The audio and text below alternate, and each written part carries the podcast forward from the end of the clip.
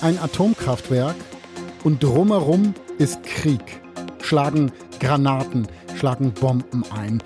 Eine sehr, sehr beunruhigende Situation. Deswegen ist es gut, dass jetzt endlich Experten vor Ort sind. Deutschlandfunk Nova.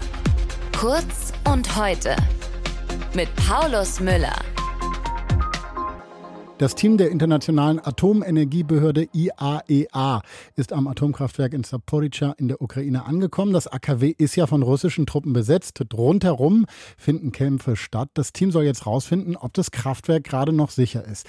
Das Problem ist, dafür haben sie offenbar nur einen einzigen Tag Zeit. Mehr wollen die russischen Besatzer nicht zugestehen. Klingt nach einer Mammutaufgabe für das ExpertInnen-Team. Ob das überhaupt sinnvoll ist, so einen Tag und wie man überhaupt ein AKW überprüft. Darüber sprechen wir jetzt mit Sebastian Stransky von der Gesellschaft für Reaktor- und Anlagensicherheit. Schönen guten Tag. Grüße Sie, Herr Müller. Herr Stransky, Sie waren ja schon in Kraftwerken von ähnlichen Typen. Ist ja. es überhaupt möglich, auch nur ansatzweise an einem Tag rauszufinden, ob so ein AKW sicher ist oder nicht? Das kommt darauf an, was man sehen will und welche Zielsetzung man sich macht. Ich habe mir in Vorbereitung auch unseres Gesprächs heute und auch äh, anderer Gespräche vor einigen Tagen, als sie gestartet sind in Wien, die Experten der IAEO mal angeguckt, was sie sich für Themenschwerpunkte gesetzt haben, was sie sich angucken wollen. Und da muss man ehrlicherweise sagen, bei dem, was sie eigentlich ursprünglich vorhatten, sich anzugucken und zu diskutieren, das halte ich an einem Tag für schlechterdings sehr, sehr schwer durchsetzbar. Was muss man sich denn da alles so angucken? Naja, das hängt ein bisschen von der spezifischen Situation ab. Um es ganz deutlich zu sagen, wir haben ja hier eine Situation, für die es überhaupt keine Blaupause gibt. Also dass ein Kraftwerk, ein Kernkraftwerk Gegenstand von Kampfhandlungen ist, dass es seit Monaten durch eine militärische Macht eines fremden Landes besetzt und kontrolliert ist, dafür gibt es ja kein Beispiel. Mhm. Das ist ein absolutes Novum. Und normalerweise gibt es, wenn die IAEA Missionen macht, das ist ihr ständiges und tägliches Geschäft, gibt es einen genauen Ablaufplan, es gibt die genaue Thematik, die wird mit dem Kraftwerksbetreiber und dem einladenden Land abgesprochen und vereinbart und dann findet die Mission unter möglichen möglichst besten Randbedingungen statt. All das haben wir hier natürlich nicht, sondern wir wissen über den Zustand des Kraftwerkes relativ wenig, nur das, was man von außen sehen kann, nur das, was man aus den offiziellen Mitteilungen der ukrainischen Aufsichtsbehörde herausfinden kann oder auch von dem Betreiber Energoatom. Die Äußerungen der russischen Militärführung und auch der ukrainischen Militärführung, die würde ich jetzt nicht für so äh, ja, also ich würde denen jetzt nicht unbedingt immer vertrauen. Das sind Militärs, aber das, was die Aufsichtsbehörde sagt und auch Energoatom sagt, ich denke, das wird schon Hand und Fuß haben. Und insofern ist das Programm, was sich die, die Expertengruppe da gesetzt hat, schon aus meiner Sicht ein sehr, sehr nachvollziehbares Programm. Aber wie gesagt, äh, alleine bei einem Block, und hier an der Anlage stehen ja sechs Blöcke, bräuchte man ein mehrtägiges Programm auf jeden Fall. An einem Tag ist das aus meiner Sicht nur sehr, sehr schwer zu machen. Was machen die da jetzt genau? Haben die einen Geigerzähler in der Hand und gehen damit rum und halten das mal überall hin oder was? Nein, nein. Es ist so, dass Sie vier Punkte bearbeiten wollten. Sie wollten sich zum ersten Mal angucken, welche Schäden hat es denn gegeben durch den Beschuss des Kraftwerkes, beabsichtigten oder unbeabsichtigten Beschuss, das will ich mal außen vor lassen.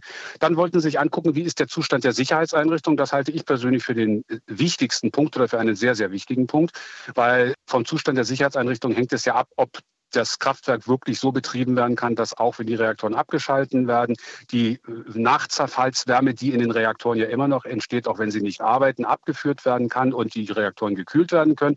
Sie wollten auch mit dem Betriebspersonal reden. Ein ganz wichtiger Punkt. Die Leute arbeiten seit fünf Monaten unter Besetzung, das heißt unter psychisch sehr, sehr anstrengenden Bedingungen. Und sie wollten sich auch noch angucken, was ist mit dem Kernbrennstoff, sprich mit den Brennelementen dort. Also das ist ein sehr, sehr umfangreiches Programm. Und das ist auch mit 13 Teammitgliedern, wie sie da haben, unter der Führung von Herrn Grossi an einem Tag schlechterdings sehr, sehr schwer zu machen. Wie besorgt sind Sie bei dieser Ausgangslage, wenn wir an das umkämpfte Gebiet denken, was es da gibt? Für, wie gefährlich halten Sie das alles vor Ort? Besorgt bin ich derzeit nicht um das ganz deutlich zu sagen, auch wenn das etwas paradox klingt.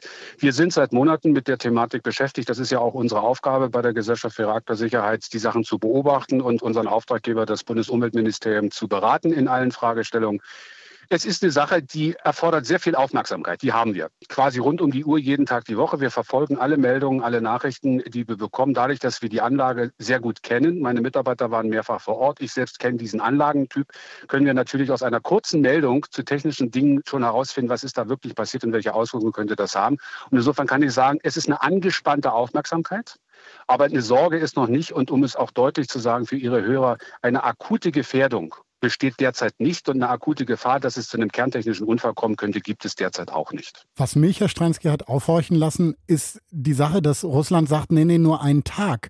Was steckt dahinter? Können Sie sich darauf einen Reim machen?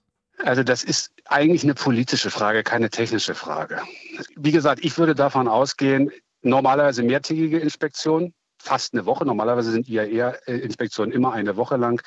Ich könnte mir vorstellen, dass das durchaus auch militärische Aspekte hat. Aber das ist jetzt wirklich eine Spekulation weil äh, das Kraftwerk ist militärisch besetzt. Das heißt, es gibt da sicherlich auch Punkte, wo das russische Militär nicht möchte, dass die Experten genauer hingucken können. Aber welche genauen Gründe Russland dafür wirklich hat, das kann ich nicht sagen. Aber es muss den Russen eigentlich auch klar sein, denn es sind ja wirklich Fachleute und jahrzehntelange Experten. Sie sind auch in allen internationalen Gremien drin und sie betreiben ja etliche Reaktoren in ihrem eigenen Land selbst und bauen weltweite Reaktoren. Es muss den Russen aber auch klar sein, dass man an einem Tag nicht wirklich viel sehen kann.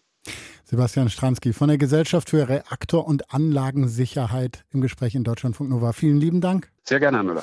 Deutschlandfunk Nova. Kurz und heute.